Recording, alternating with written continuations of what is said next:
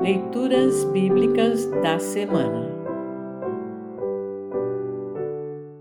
O salmo para o 24 domingo após Pentecostes, último domingo do ano da Igreja, é o Salmo 46.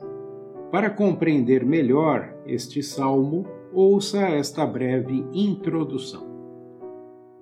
Este salmo, atribuído ao grupo de um músico poeta chamado Corá, serviu de base para o Castelo Forte, famoso hino composto por Martinho Lutero no século XVI. O que fazer quando se está rodeado por perigos, catástrofes e inimigos?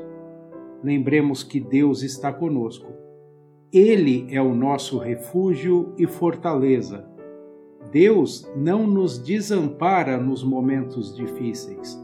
Confiemos em Deus. Ouça agora o Salmo 46. Salmo 46. Título: Deus está conosco. Ao regente do coro, para soprano Canção do grupo de Corá.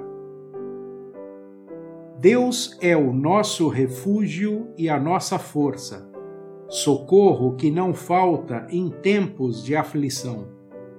Por isso não teremos medo, ainda que a terra seja abalada e as montanhas caiam nas profundezas do oceano.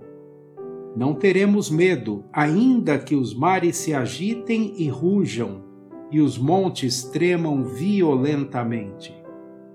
Há um rio que alegra a cidade de Deus, a casa sagrada do Altíssimo. Deus vive nessa cidade e ela nunca será destruída. De manhã bem cedo Deus a ajudará. As nações ficam apavoradas e os reinos são abalados. Deus troveja e a terra se desfaz. O Senhor Todo-Poderoso está do nosso lado, o Deus de Jacó é o nosso refúgio. Venham, vejam o que o Senhor tem feito.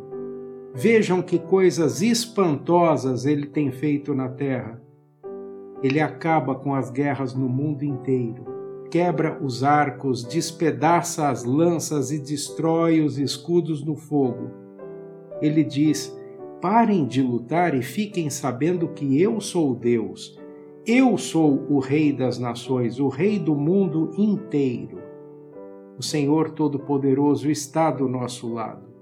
O Deus de Jacó é o nosso refúgio.